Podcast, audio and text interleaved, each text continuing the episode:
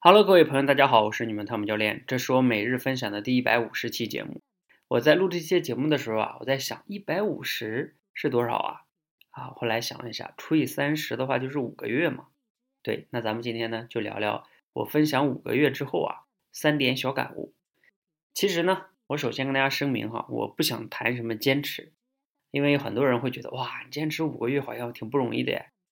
啊，但是我要说特别容易呢，好像。也不太现实哈，虽然说这中间呢也有少数的一些天数呢，有时候挺晚的了，都十二点快要到十二点了，我也挺累的，不太想录。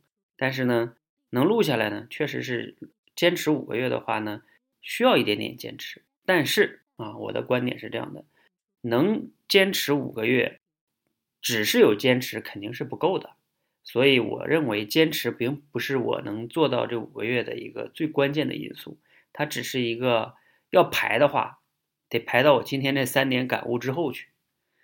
好，那我这三点感悟是什么呢？第一点呢，就是一个老生常谈的话题，叫什么呢？用心生活。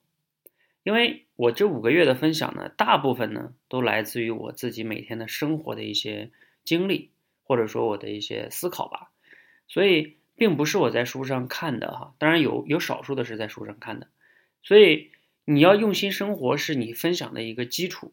如果你每天的生活就是浑浑噩噩的、稀里糊涂的，那你哪有什么想分享的呀？对吧？就像你现在回忆你过去的人生，好多年都是一片空白，那你怎么能有什么分享的呢？所以你的生活，什么叫用心生活呀？就是你有没有做一些你想做的事儿呢？哪怕那个事儿最终啊做的是失败的，不太顺利。那也起码是你做你想做的呀，失败的他也有会有一些反思啊，等等等等的哈，一些感悟啊，那这都可以拿出来分享的。所以呢，因为我过去这五个月呢，处在一个创业的状态，每天大家知道创业呢，它是一个充满不确定性的事情，没有人知道到底做什么是对的，我也没有办法请教我的老板，因为我没有老板了，我自己就是自己的老板，我自己得想办法问自己到底哪怎么做才是对的，那不得不断的反思吗？所以在这种过程中，充满了各种各样的不确定性，也就会有很多的一些思考。那这是我想讲的第一点，叫用心生活。那我想讲的第二点感悟是什么呢？也是四个字哈，叫保持思考。其实这个思考呢，换一个词呢，就类似于叫觉察。你需要保持一种觉察的状态。你每天在做你想做的事情，也不见得就会有感悟和分享。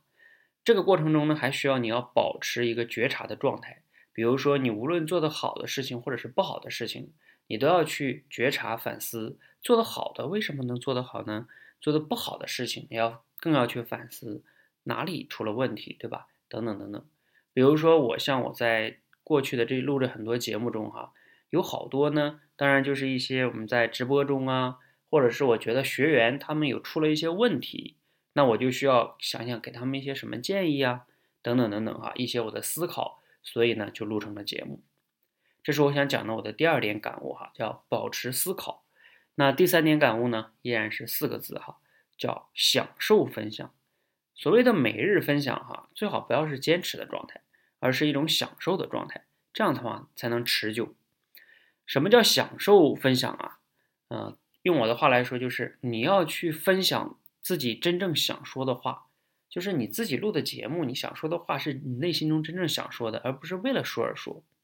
比如说像我录的很多的节目哈，比如说像我们之前的节目，你们可以去找找哈，像九字真言呀等等等等的，那都是我在每天晚上直播的过程中，我发现学员确实存在这些问题，我在直播中给他们讲过这个建议，而我又觉得呢，这个建议啊，不仅是对我们多维班的学员有用。